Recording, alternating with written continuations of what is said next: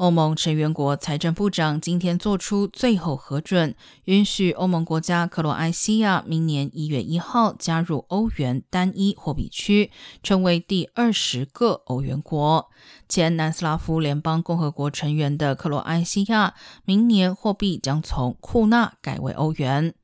欧盟各国财长通过了必要的法律文件，正式将汇价定在一欧元兑七点五三四五零库纳。